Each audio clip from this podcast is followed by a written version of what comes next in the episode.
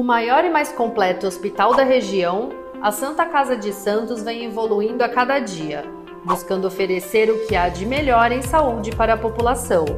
Desde 2016, o hospital está sob o comando do provedor Ariovaldo Feliciano, que investiu em tecnologia, inovação e humanização dos serviços, tornando a Irmandade um dos principais hospitais do estado de São Paulo. Santa Casa de Santos, cada dia mais completa. Começa agora Jornal em Foque, manhã de notícias. Apoio Santa Casa de Santos, cada dia mais completa.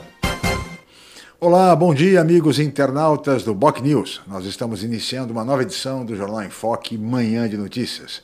E nesta quinta-feira, 24 de junho, nós estamos recebendo com muito prazer aqui nos estúdios da Boc News TV o colega jornalista, professor universitário, mestre em comunicação, escritor e também psicólogo, Marcos Vinícius Batista. Marcão, permita-me chamá-lo assim. Obrigado pela visita, obrigado pela vinda, pela participação. Bom dia, muito obrigado. Bom dia, Chico. Bom dia a todos que estão nos acompanhando. É sempre um prazer estar aqui, bater papo contigo, antes, durante e depois. este é Marcos Vinícius Batista, colega jornalista. E eu queria chamar agora o colega jornalista também, diretor do Grupo Enfoque de Comunicação, Fernando de Maria, que está na redação do Boc News e que vai nos apresentar agora as principais notícias do dia de hoje. Fernando, bom dia, obrigado pela presença. Bom dia, Chico. Bom dia também, Marcão, também aos nossos internautas que nos acompanham nas redes sociais, pelo nosso YouTube, nosso Facebook e também pela Rádio Boc News. Basta acessar nosso site, bocnews.com e nos acompanhar ou vídeo na Boc News TV ou também pela Rádio Boc News. O currículo do Marcão é tão extenso aí que nem cabia nos letterings aí, mas é. enfim, é. é. e ainda é cronista também, cronista também. Sim. Vamos às manchetes de hoje, dia de São João, lembrando isso, dia de São João, infelizmente, em razão da pandemia, as festas de São João, tradicionais festas de São João, estão, de certa forma, paradas lá no Nordeste, principalmente. Sobre restrições da Anvisa e denúncias à vacina indiana Covaxin, vira dor de cabeça ao governo. Prestigiado por Bolsonaro, Ricardo Salles deixa o Ministério do Meio Ambiente. Após paralisação em capitais, o Ministério da Saúde encaminha mais 7 milhões de doses aos estados. Em Santos, vacinação contra a Covid prossegue para quem tem mais de 42 anos. Por 7 a 4, ministros do STF reconhecem parcialidade do juiz Sérgio Moro em relação ao triplex em Guarujá, que seria do ex-presidente Lula. E de virada, o Brasil vence a Colômbia por 2 a 1 pela Copa América. Falando de estradas nesse momento, a subida São Paulo está apenas possível pela imigrantes, pois a Anchieta está fechada para reparos.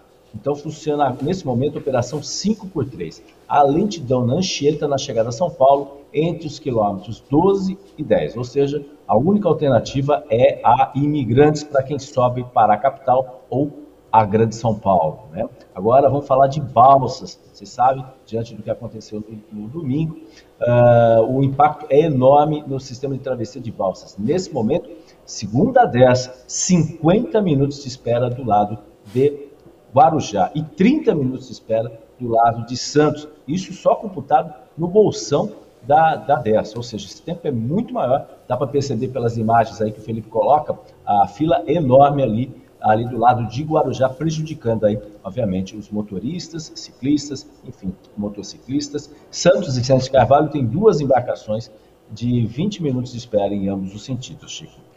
Veja só, Fernando, 50 minutos de espera é mais fácil ir para São Paulo. Que horror, né? Dá para chegar antes. Do lado de Guarujá. Olha, é, é, é, demais. Compensa até pegar a Piaçaguera e ir por e fora. embora, né? porque não é possível 50 minutos de espera do lado de Guarujá. É uma coisa horrorosa. Mas, Fernando, a respeito das manchetes que você uh, uh, anunciou, eu queria me fixar na primeira sobre restrições da Anvisa, a vacina indiana Covaxin vira dor de cabeça para o governo, conforme você anunciou. Eu gostaria de lembrar, Marcos, que há, há algum tempo, há alguns dias, algumas semanas, nós tivemos a oportunidade de entrevistar o Dr. Gonzalo Vecina Neto, que foi fundador da Anvisa, presidente da Anvisa, médico sanitarista, dos mais respeitados e conhecidos do Brasil internacionalmente, um estudioso, um cientista, e ele nos concedeu uma entrevista e ele, na ocasião, ele foi muito claro, o Fernando deve se lembrar disso, ele dizia o seguinte para que os brasileiros não tomassem a vacina, essa vacina Covaxin, por conta de que a Anvisa estava começando a examinar, analisá-la, e ele dizia não, porque vinha de laboratórios que não eram confiáveis. Ele, como presidente da Anvisa, é o que se vê hoje. Então, aquilo que o Dr. Gonzalo Vecina alertava, e alertou com todas as letras, ele analisava, que na ocasião discutia-se a, a, compra da Covaxin, o começo da compra, e também da Sputnik V. Ele dizia que em relação à Sputnik V, a vacina russa, ainda é, havia uma certa credibilidade, embora necessitasse de aprovação da Anvisa. Mas com relação à Covaxin, ele foi absolutamente taxativo em relação a que as pessoas evitassem essa vacina por conta de, de, de ser produzida em laboratórios pouco confiáveis. E o que se vê agora é essa situação política, esse escândalo envolvendo exatamente a Covaxin. Lembra disso, Fernando?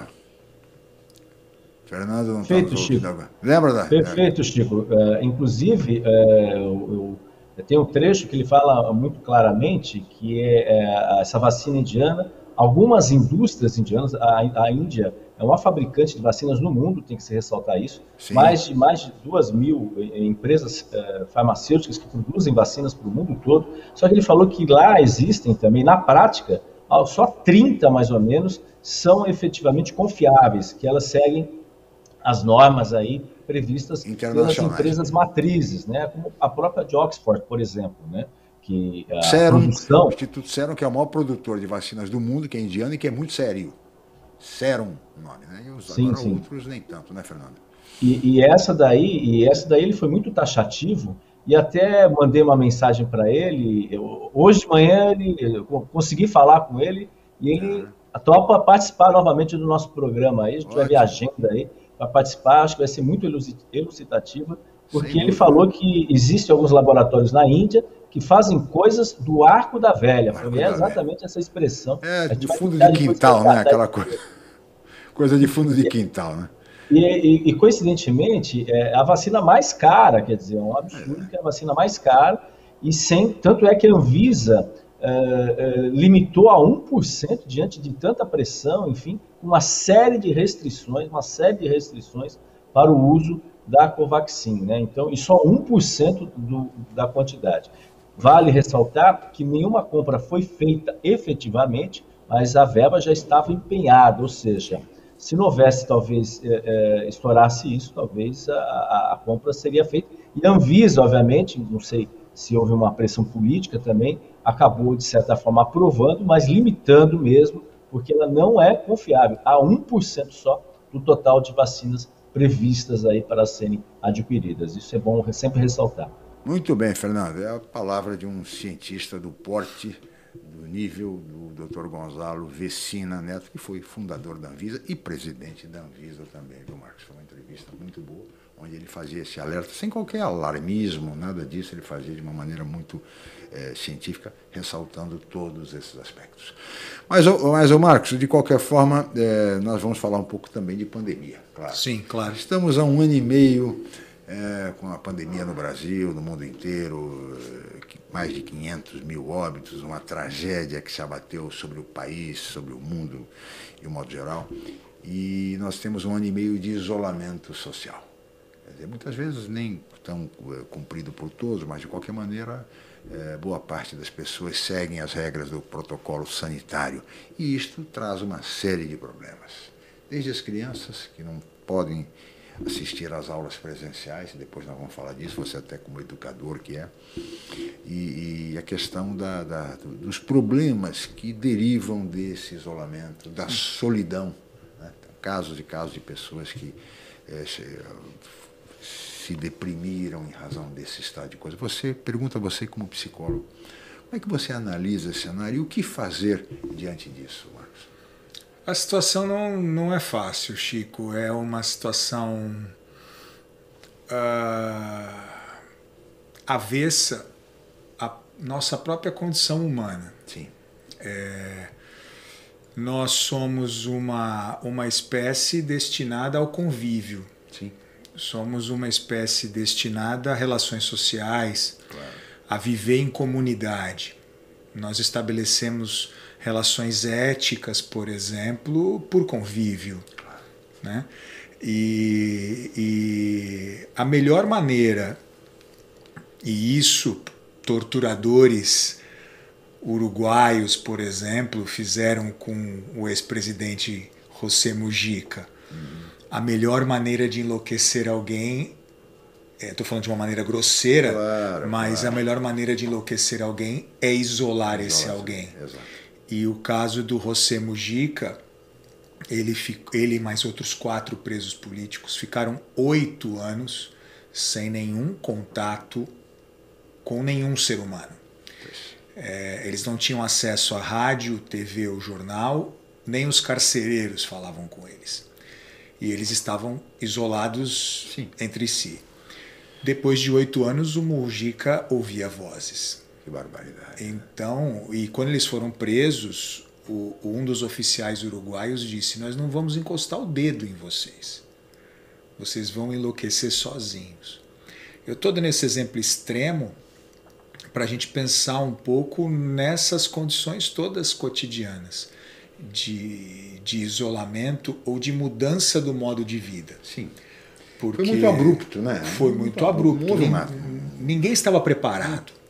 Nem, nenhuma parcela da sociedade estava preparada. As empresas não estavam preparadas, a, o sistema educacional não estava preparado, o sistema de saúde não estava preparado, nenhum governo estava preparado para lidar com, com uma pandemia desse porte e nem com as medidas que precisavam ser tomadas para conter ou tentar amenizar os processos de contaminação. Sim. Então você tem consequências sociais, você tem consequências emocionais e você tem consequências biológicas. Sim. É, a gente vê, por exemplo, consequências biológicas, insônia. Muita gente com insônia a gente vê problemas de estômago, Sim. dores de cabeça, tudo isso ligado a questões emocionais. A gente tem problemas neurológicos, cognitivos, dificuldades de concentração, Sim. dificuldades de assimilação de informações, irritabilidade.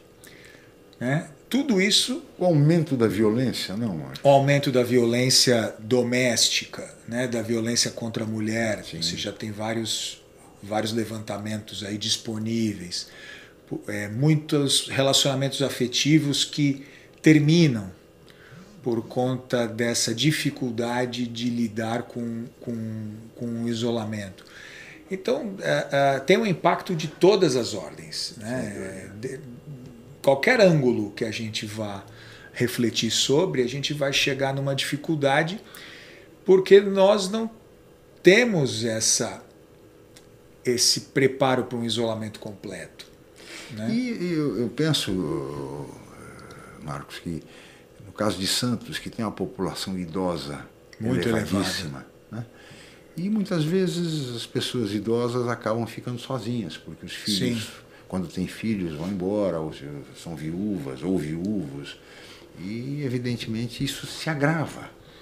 Né? Sobretudo no idoso que já tem comorbidade, já tem doenças. Sim. Né? Porque uma coisa é você viver sozinho. Sim. Uma coisa é você estar sozinho. Pode ser uma escolha, pode escolha, ser uma claro. circunstância. Sim. Mas é diferente de solidão. A solidão é emocionalmente nociva. Né? A solidão é quando você não tem escolha. Sim. É, é, o estar sozinho vira ser sozinho. Ser sozinho. É. E aí a gente olha para Santos, por exemplo, com aproximadamente 90 mil pessoas acima de 60 anos. Santos tem uma boa estrutura.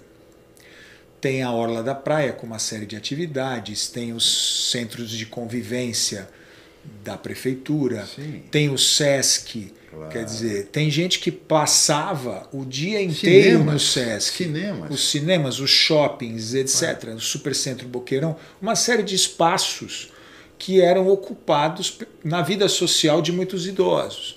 Então, Sim. se você pensar no SESC, por exemplo, tem mesmo gente morando que, sozinhos, mesmo Isso, o SESC era a, a, a, o quintal de muita gente. Sem dúvida. Né? Então almoçava-se no SESC, fazia-se tai chi, ginástica, é. depois tinha evento à tarde, a biblioteca, biblioteca e os jornais. Leitura, enfim. É, muita gente passava variadas. o dia todo. Claro, claro. Imagina isso rompido de uma vez, por meses. Né? Complicado, né? O próprio SESC hoje não voltou por completo, o uhum. retorno é relativo. Então, tem serviços disponíveis e outros não. E os que estão disponíveis é para 30% do público. Enfim, essa solidão, Chico, fez com que muita gente sofresse emocionalmente. Agora, você, como, como psicólogo, é, atendendo os seus pacientes. Uhum. Como é que você está lidando com essa realidade? Quer dizer, você, o atendimento ele é virtual, é presencial, você está fazendo os dois atendimentos. Como é que você está, enfim, como é a, o, o, que é que eles te colocam? Quer dizer, basicamente isso que você fez agora um, Hoje, um relato, hoje né? é todo virtual. Virtual. Todo virtual.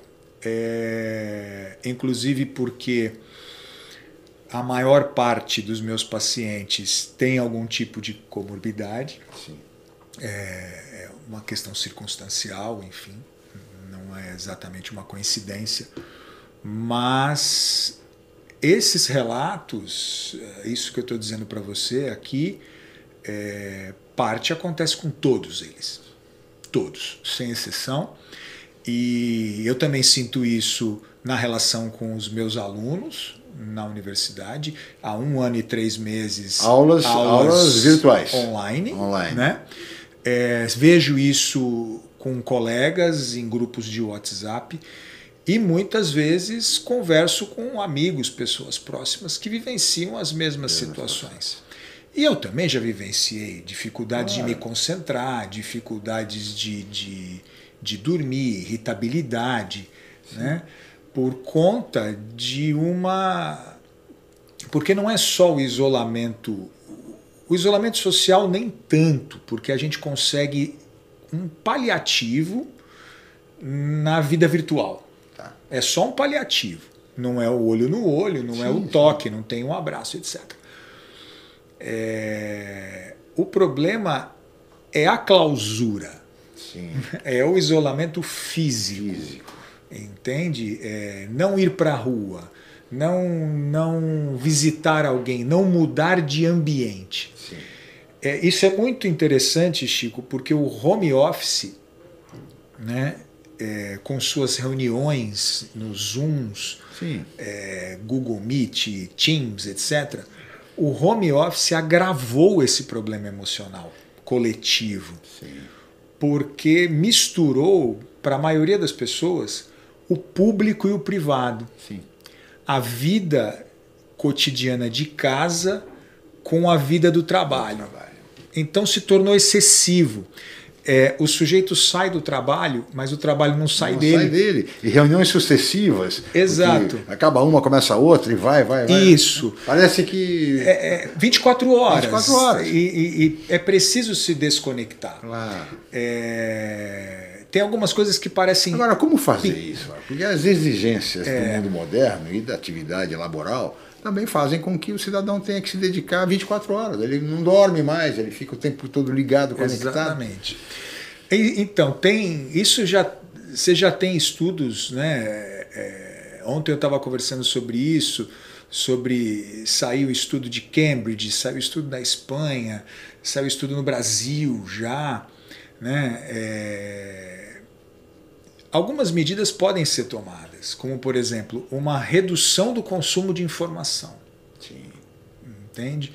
E quando eu falo informação, eu não estou falando necessariamente noticiário. E muito menos qualquer noticiário. Né?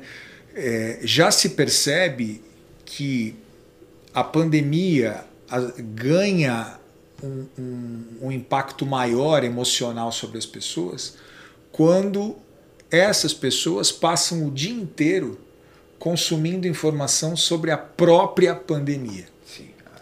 Sem, sem, é terrível. É, sem válvulas é de escape, sem respiro. Né? É um é... bombardeio é, é, permanente, alucinante. Isso. Porque não há tantas mudanças não. substanciais no noticiário que demandem uma, um consumo contínuo desse mesmo noticiário. É, Acaba virando mais do mesmo. é mais do mesmo. Sabe, é um Fica horror. repetindo. E, e- e, por exemplo, os dados estatísticos, eles são importantes, mas eles saem uma vez ao dia, no final do dia. E, e- e- e não fazem tanta diferença. O que, o que nos faz diferença é a, a humanidade da coisa. É- é- é- e não o número. O número ele dá um parâmetro razoável e tal. Né? Outra coisa, Chico, a gente tem, a gente passou a viver excesso de telas. Tudo é tela. Tudo é tela. E isso tem um impacto, por exemplo, neurológico. As telas, elas têm uma, o que os cientistas chamam de uma luz azul. Essa luz azul, que não é perceptível, né? É, mas que mantém a qualidade de luminosidade de uma tela, essa luz azul faz com que o nosso cérebro permaneça em estado de alerta. E alerta. Isso significa que quando você vai deitar com o seu celular, o seu cérebro vai levar mais tempo para desligar. Soma-se a isso uma irritabilidade e, e- e- e um grau de, de- De insônia, por de exemplo. emoções mais fortes, é, a pessoa tem mais dificuldade de entrar naquele sono REM, que é o mais profundo e que te permite sonhar. Então os sonhos ficaram impactados também, passa a ter pesadelos e, e, e, e não se descansa o Você cérebro não consegue descansar. como ele precisa ser renovado a cada noite. Por isso precisa dar uma corda cansada. Exato, ele acorda com o corpo dolorido, parece que ele tomou uma surra, etc. Exatamente. Então, assim, é, deixar a tela de lado uma hora antes, entendeu? É, trocar por um livro é uma, é uma medida tão simples quanto extremamente eficaz. Assim, É, a qualidade do sono do meu filho, por exemplo, melhorou muito. Uma hora antes, desconecta de tudo, né? E pega um livro para ler. O livro vai trazer um certo relaxamento Sim. e vai permitir que esse processo seja mais, mais tranquilo durante, Durante. durante a noite. Uma organização também, hora para dormir, hora para acordar, hora para se alimentar, isso vale para todos nós. Claro. Né? Exercício físico ajuda, me ajudou muito durante a pandemia exercício físico, em casa mesmo. Sim, sim. Né? Não é a mesma coisa, evidentemente, mas, é, Mas é fundamental. mas é fundamental. Porque, né? veja, nós estamos falando de uma situação é, é, que afeta a todos nós. Agora, imagine isso nos sequelados, no pós-Covid. Sim. Aqueles que se recuperaram felizmente, mas que apresentam sequelas. Sim. Então a situação se agrava ainda mais. É. Porque ele é sequelado do Covid, tem que manter o distanciamento social e todo o protocolo sanitário, ou seja, é uma situação realmente muito difícil. É, é, é mais grave ainda, Chico, porque nós estamos habituados a separar corpo e mente. Essa é a visão predominante na ciência nos últimos 300 anos. Ciência ocidental, diga-se, porque a- a- as medicinas orientais e, e outras medicinas mais ancestrais, como as indígenas, por exemplo, não separam. A medicina ocidental separa. E isso ficou muito escandaloso quanto nocivo na pandemia.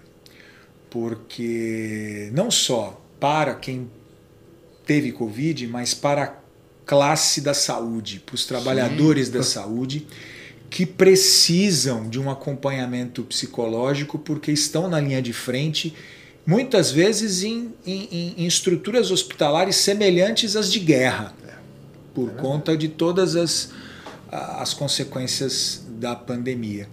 Então, é, esse acompanhamento emocional, se é já é importante para quem não teve, para quem já atravessou o Meu deserto Deus. do Covid, precisa de um acompanhamento emocional. Emocional, Sem dúvida.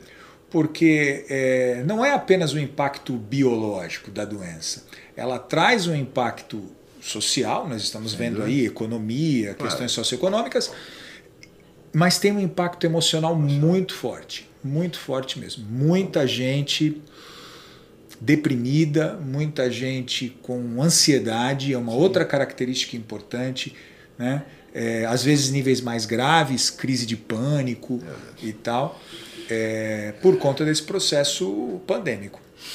Muito bem, Marcos, eu peço a sua licença. Nós vamos agora para um rápido intervalo e vamos continuar conversando sobre diversos temas como esse daqui a pouco. Voltamos já com o Manhã de Notícias Jornal em Foque. Estamos apresentando Jornal em Foque Manhã de Notícias.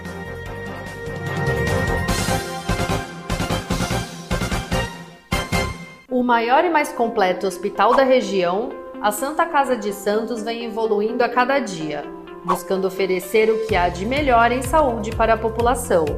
Desde 2016, o hospital está sob o comando do provedor Ariovaldo Feliciano, que investiu em tecnologia, inovação e humanização dos serviços, tornando a Irmandade um dos principais hospitais do estado de São Paulo. Santa Casa de Santos, cada dia mais completa. A paixão pelo mar e a busca constante por serviços de qualidade simbolizam o Pia 27 com a melhor rampa para embarcações em Guarujá, o espaço tem 8 mil metros quadrados e oferece vários serviços. Além da guarda de embarcações, o Pia 27 disponibiliza transporte próprio para a transferência dos seus clientes com saída na ponta da praia em Santos. Faça uma visita programada. O Pia 27 funciona de segunda a segunda com folga às quartas-feiras. Pia 27, um novo conceito em marina. O nosso trabalho, você vê vê no comércio reabrindo as portas. Na distribuição de cestas básicas para alunos da rede municipal e famílias de baixa renda. No Capacita Santos, com auxílio financeiro para quem mais precisa. Vê na aprovação da lei que autoriza a compra de vacinas contra a Covid-19. Os vereadores e vereadoras de Santos trabalham pela cidade. Isso a gente vê todo dia. Câmara de Santos, trabalhando com responsabilidade sempre. Estamos no pior momento da pandemia. Mas para auxiliar uma parcela da população menos favorecida, estamos lançando uma campanha: Vacina contra a Fome. Quando chegar a sua vez de se vacinar, você poderá doar qualquer alimento da cesta básica, arroz, feijão, macarrão, no próprio posto de vacinação. Mas não é obrigatório, é opcional.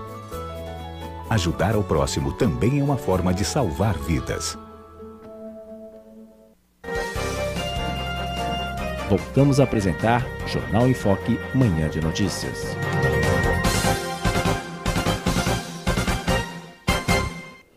Muito bem, estamos de volta com Manhã de Notícias, Jornal em Foque desta quinta-feira, 24 de junho, e hoje recebendo com muito prazer aqui nos estúdios da Boc News TV o colega jornalista, professor universitário, mestre em comunicação, escritor, psicólogo, cronista do AT Revista, Quinzenalmente vocês podem ler no AT Revista, ah, aos domingos, evidentemente, na última página, as crônicas do nosso colega, nosso convidado Marcos Vinícius Batista, imperdível. Aliás, sobre literatura, novos livros, vamos conversar daqui a pouquinho, viu? Beleza, Chico. Deixa eu chamar primeiro aqui o colega jornalista Celso Vernizzi, que vai nos apresentar a previsão do tempo para hoje. Bem-vindo, Celso. E agora, Celso Vernizzi. O aumento do tempo. Olá, amiga, olá, amigo. É, temos aí a melhoria das condições do tempo pela frente. O sol vai brilhar mais durante o dia de hoje, ainda algumas nuvens pela manhã, mas melhora definitivamente até o fim de semana as condições do tempo melhoram. No litoral ainda algumas nuvens de vez em quando, mas nada parecido com os últimos dias. O sol Saiu de férias durante um tempo, mas volta agora e vai subir mais a temperatura no litoral, na capital, no interior nem se fala, já estava quente, vai esquentar mais, mas as noites e madrugadas continuarão frias. Toda aquela massa que está lá no sul do país, colorida, está até bonito de ver, essa massa vai para o Oceano Atlântico. Tem muita chuva, ventos de 100 km por hora lá no sul, mas não vem para cá. Pode dar uma ventania de 50, 60 km horários, mas nada parecido com o que vai acontecer no sul do país. Um ciclone extratropical está se formando por lá. Vai sair para o Oceano Atlântico e isso é muito bom para nós, porque não vem para cá a frente fria que se originou com esse ciclone extratropical. Vai para o oceano, os próximos dias, elevação das temperaturas, mais calor em todas as tardes, mas não esqueça, ainda há necessidade de agasalhos durante as noites e madrugadas, tá bom? O aumento do tempo. Muito bem, obrigado Celso Vernizzi, companheiro, o homem, nosso homem do tempo. Estamos lembrando aqui, eu e Marcão, do, do saudoso Narciso Vernizzi, pai de Celso Vernizzi. Eu queria chamar agora o Fernando de Maria, que está lá registrando as manifestações dos amigos internautas e também para formular perguntas ao nosso convidado. Fernando, por favor. Olá, Chico, aí, a professora Giovana Capomatti, mandando um abraço aí para o professor Marcão aí, um excelente profissional. Minha colega jornalista Cidinha Santos também, mandando um abraço para o professor Marcão, para você, Chico também, ela lembrando que é interessante observar quanto a tecnologia nos afeta.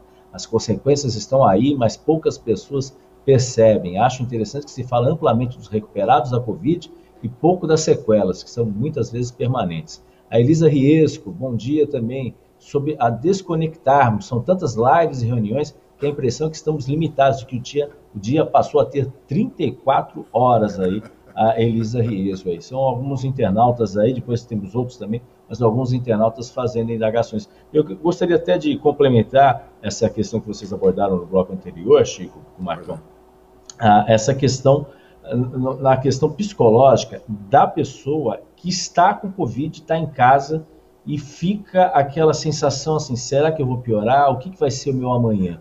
Né? É, isso daí talvez seja os momentos mais, mais horrorosos que as pessoas têm, porque elas não sabem o que pode acontecer em razão da gravidade com que essa doença às vezes acontece para muitas pessoas. Outras não têm qualquer tipo de, de problema, mas é um ponto de interrogação. Gostaria que o Marcão pudesse também responder isso, como trabalhar com isso nesse momento tão delicado que a pessoa está vivenciando, não só com ela, mas com um parente próximo, uma pessoa que ela está convivendo. Não está internada, mas está ali naquele momento de, de ponto de interrogação com Covid, isolada, sem saber se vai para o hospital, sem saber se vai ser entubada, sem...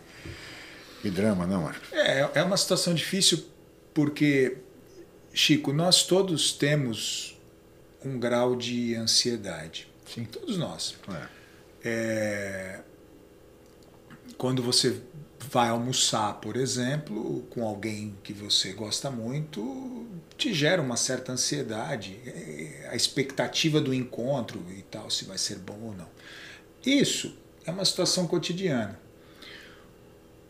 A ansiedade se torna uma dificuldade emocional quando ela se baseia, se sustenta em algo que não vai acontecer ou que é uma possibilidade sem elemento concreto. Sim. Ou seja, o sujeito com Covid dentro de casa, isolado, ele pode chegar num grau de ansiedade nesse nível que eu estou te relatando, pela simples possibilidade do que acontece no mundo lá fora na epidemia. Sem nenhuma garantia que, que isso acontecerá com ele.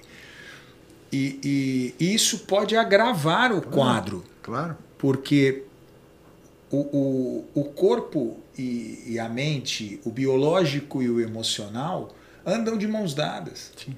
Né? O tempo inteiro. O corpo dá o recado. É. Né? Quando emocionalmente não estamos bem, o corpo dá os recados. Se manifesta, lógico. A pressão sobe, a diabetes descompassa, é, tem problema de gastrite, é, enfim, são sinais que o corpo está dando, afeta circulação, crises um alérgicas, crises alérgicas.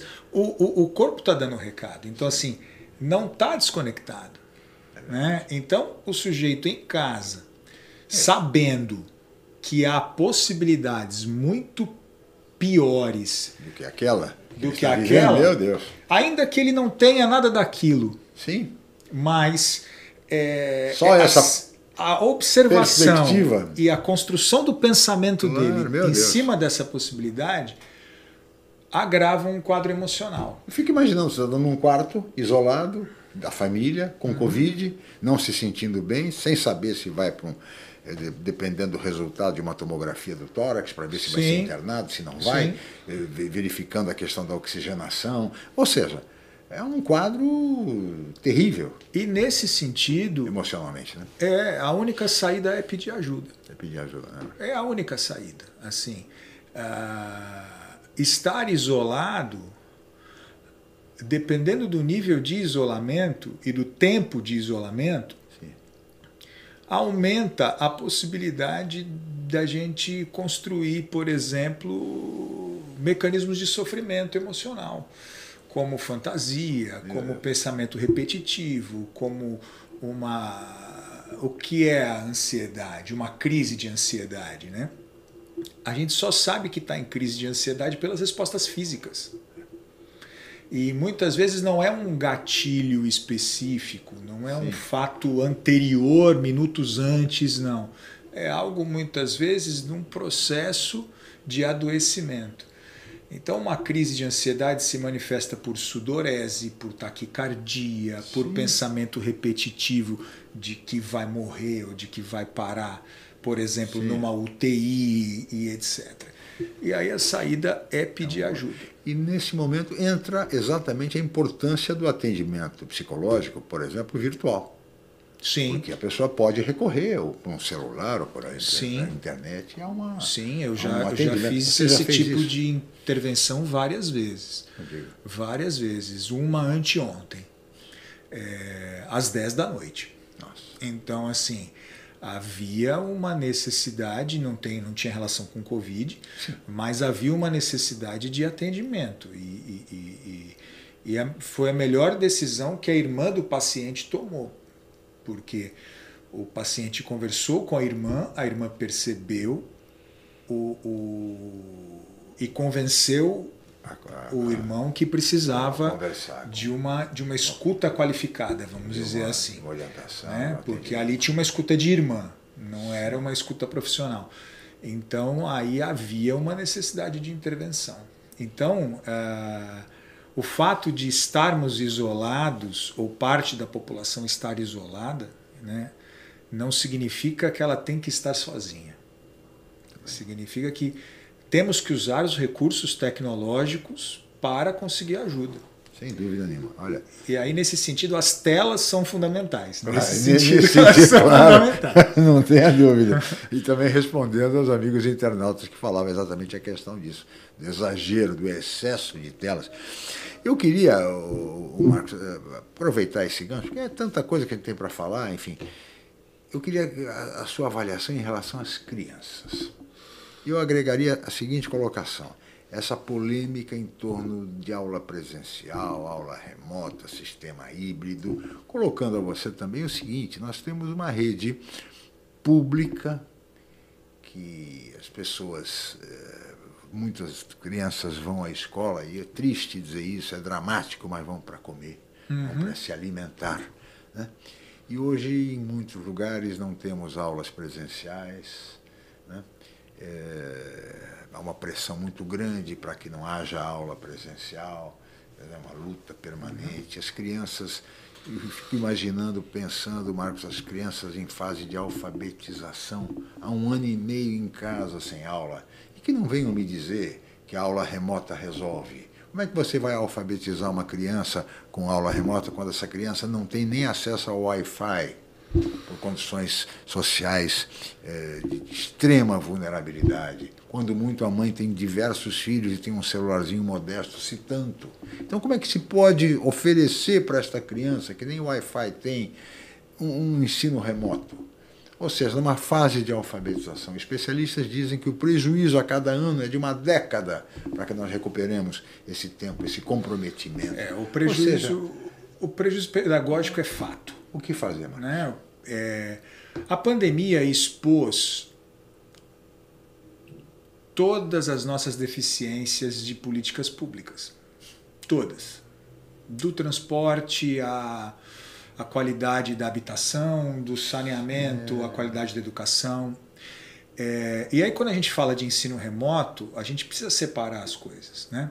Quando a gente está falando da escola pública, o topo da lista é acesso. Sim. Então, assim, muita gente não tem aula porque não tem acesso. Verdade. Porque não tem o mínimo equipamento Sim. para assistir a aula. Quer dizer, você disse muito bem, se vai para a escola para comer, como é que vai ter um celular com um mínimo de, de, de, de capacidade Claro. tecnológica para dar conta das aulas remotas? Né? É, claro que isso você vê em todos os níveis. Né? Nós que somos professores em instituições privadas de ensino superior, a gente vê isso nas universidades. Muitos Verdade. alunos nossos assistem aulas em condições muito adversas. Muito adversas. É, verdade. É, e olha que eles estão no topo da pirâmide. Sim. Né? Então as condições são adversas. É, Já alunos abrindo a câmera e no ônibus assistindo aula, o ônibus lotado porque está tentando voltar do trabalho e tem uma função profissional essencial. Né? É, aqueles que, que o celular é, é- é minimamente razoável, mas mora num, num apartamento muito ou numa casa, ou num cômodo muito pequeno e várias outras pessoas assistindo aula juntas, vamos dizer assim, né? Filhos, pais, mãe, avós, etc. Né? E, e, por outro lado, ah, quando a gente olha para as escolas privadas, as escolas com maior, tipo, maior poder aquisitivo, a gente vê uma dificuldade pedagógica. Sim. Né? É, O meu filho ele está no ensino remoto, ele não vai à escola há um ano e três meses. ele está assistindo aula nesse momento. Né? É, Ele fica exausto, porque exausto assim, eu vejo que ele está mentalmente acabado. Esgotado. né? Porque imagina cinco horas na frente de uma tela. Nossa. Né? E, e- e isso é desumano com quem assiste e desumano com quem dá aula. Também. Porque o professor está diante de um recurso de linguagem, que é o audiovisual, cuja tendência é dispersão. Sem dúvida. É diferente do livro, é diferente do impresso, é diferente do olho no olho. A tendência é dispersar. Né? E, e há o desgaste mesmo da continuidade, né? Do- da quilometragem toda. É impossível. E eu já vi professores dando aula no híbrido. É um malabarismo. O professor, a câmera posicionada, o professor falando com parte dos alunos, porque a escola do meu filho hoje é híbrida, né? Tem metade está presencial, metade está remota. Aí você vê o professor dando a aula para os- as crianças que estão sentadas Na sala de na aula. sala de aula, a câmera posicionada para pegar a lousa, né? E aí o professor fala olhando para cá e fala olhando para lá, porque ele também tem que olhar para a câmera, porque tem metade dos Metade alunos dos lá. alunos estão em casa. Então, isso gera um nível de aprendizagem diferente. Né? É verdade. É, E muitas vezes os pais não ajudam, porque eles cobram um, um- um nível de ensino pré-pandemia, que o sistema nunca vai cumprir É impraticável. é impraticável. É, e a escola muitas vezes compra essa ideia de que ela tem que. Né? Isso foi muito. Isso, na verdade, não é surpreendente, Chico, porque as empresas também fizeram assim, com as reuniões, Sim, com sim. o tempo de exposição às telas. Isso está um pouco mais leve, mais, depois de mais de um ano, por causa dos danos. Mas você teve uma tentativa de reproduzir no mundo online a rotina e a produtividade do físico. Físico. E não é a mesma Não é coisa. possível. Agora, no caso das crianças, é dramático. Eu acho que é dramático. É, é porque elas, elas não estão entendendo direito o que está acontecendo, O aprendizado. Eu fico imaginando, Marcos, um dia conversando É. não sobre tem essa questão, percepção dos danos. um, um aluno que está aprendendo. O Darcy Ribeiro dizia que se o brasileiro soubesse ler, escrever e contar nas operações básicas de matemática, já estaria ótimo. Dadas as dificuldades do país, enfim. Imagine você, uma criança de 7, 8 anos de idade, eh, aprendendo a, div- a conta de divisão no online. É muito complicado.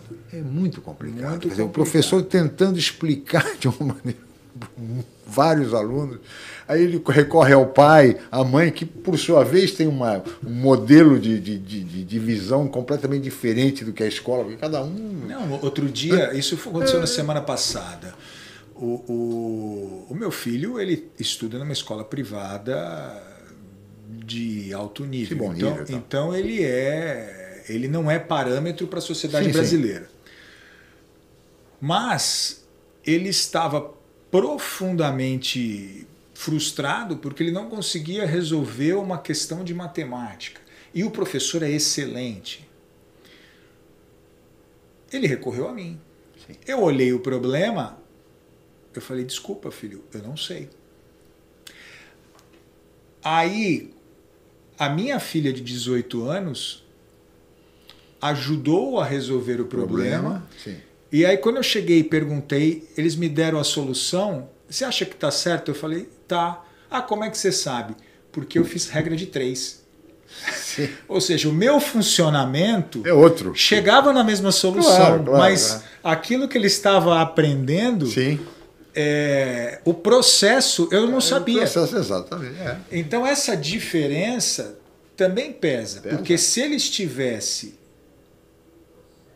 na situação habitual, pré-pandemia, vamos dizer, Sim.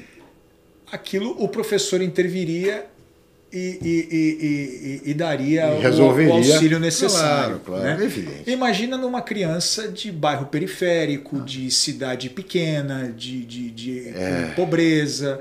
É. Eu em acho que essa a será- escola é o único lugar Seguro, inclusive.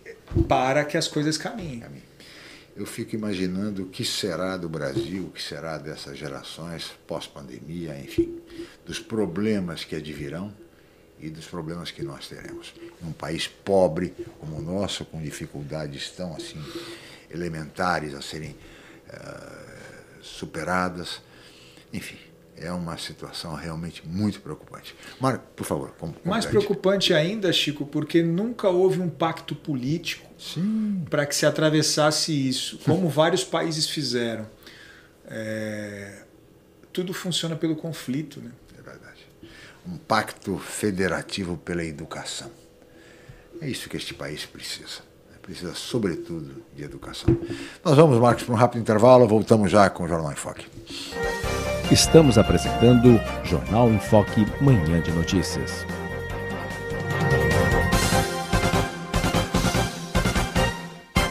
O maior e mais completo hospital da região, a Santa Casa de Santos vem evoluindo a cada dia, buscando oferecer o que há de melhor em saúde para a população. Desde 2016, o hospital está sob o comando do provedor Ariovaldo Feliciano, que investiu em tecnologia, inovação e humanização dos serviços, tornando a Irmandade um dos principais hospitais do estado de São Paulo. Santa Casa de Santos, cada dia mais completa. A paixão pelo mar e a busca constante por serviços de qualidade simbolizam o Pia 27. Com a melhor rampa para embarcações em Guarujá, o espaço tem 8 mil metros quadrados e oferece vários serviços. Além da guarda de embarcações, o Pia 27 disponibiliza transporte próprio para a transferência dos seus clientes com saída na ponta da praia em Santos. Faça uma visita programada. O Pia 27 funciona de segunda a segunda com folga às quartas-feiras. Pia 27, um novo conceito em marina. O nosso trabalho, você vê. Vê no comércio reabrindo as portas. Na distribuição de cestas básicas para alunos da rede municipal e famílias de baixa renda. No Capacita Santos, com auxílio financeiro para quem mais precisa. Vê na aprovação da lei que autoriza a compra de vacinas contra a Covid-19. Os vereadores e vereadoras de Santos trabalham pela cidade. Isso a gente vê todo dia. Câmara de Santos, trabalhando com responsabilidade sempre. Voltamos a apresentar Jornal em Foque Manhã de Notícias.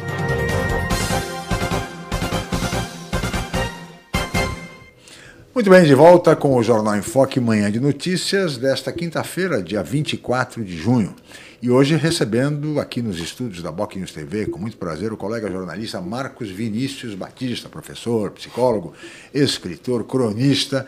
E antes de passar para o Fernando, eu queria saber se tem algum novo livro no prelo aí, Marcão. Tem? Falando um pouquinho de literatura, agora você que é um escritor com tantas obras já. A gente, a gente tem algumas, algumas ideias aí para o segundo semestre é, de, de, de, amigos né, que a gente edita, é, um, poesia, um, uma coletânea de textos de mulheres sobre o papel da mulher, também que a gente vai editar para o segundo semestre.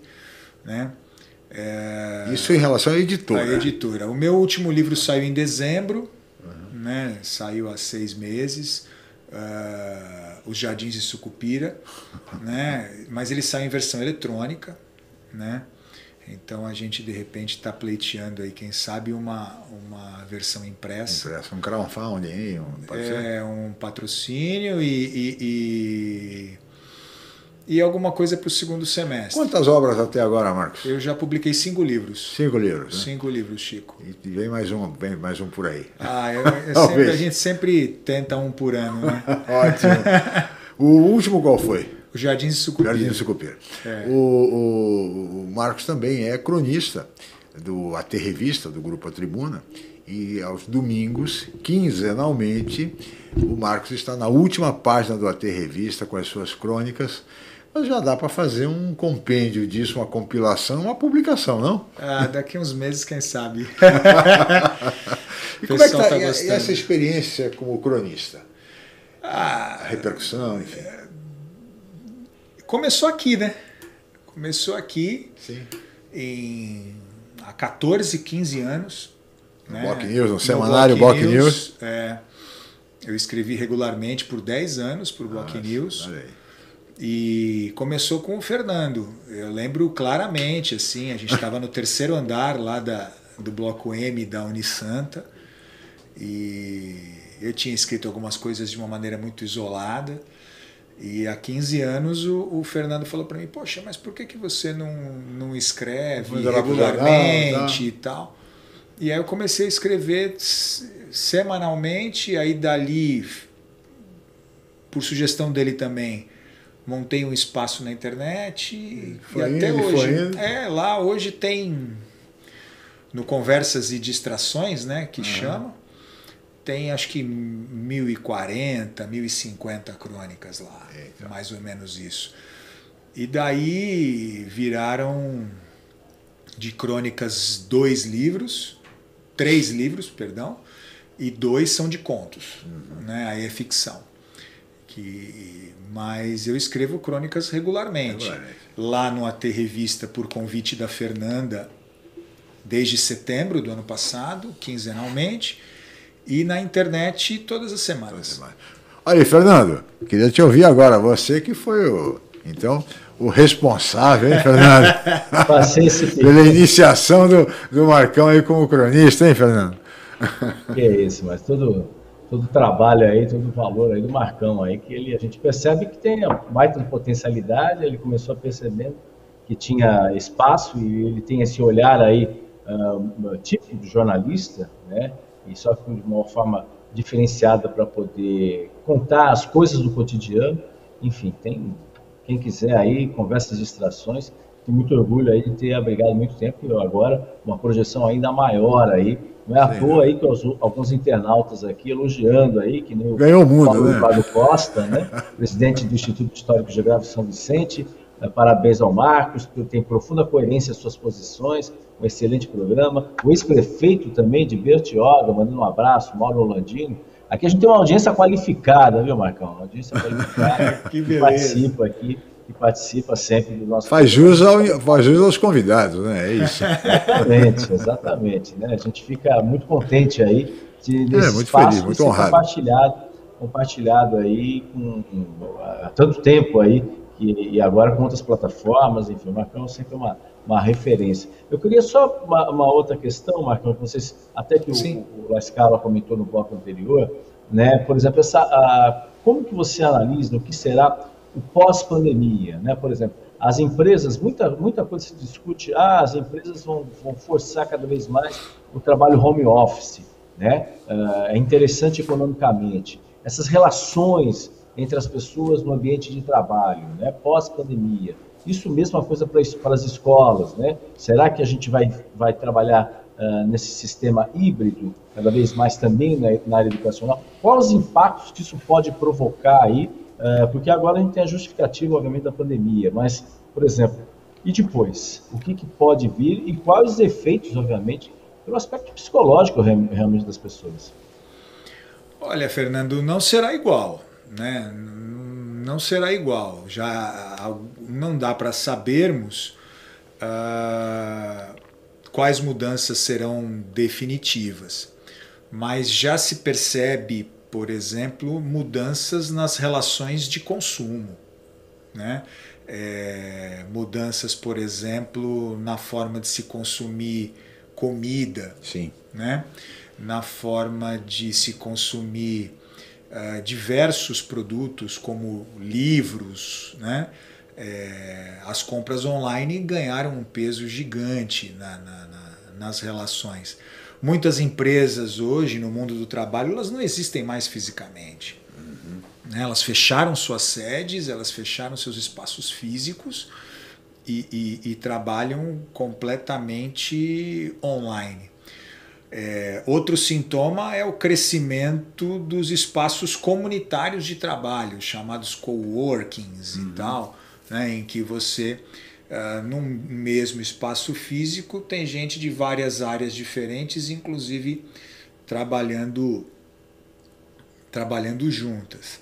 Uh, é difícil prever. O que, o que é importante pensarmos é que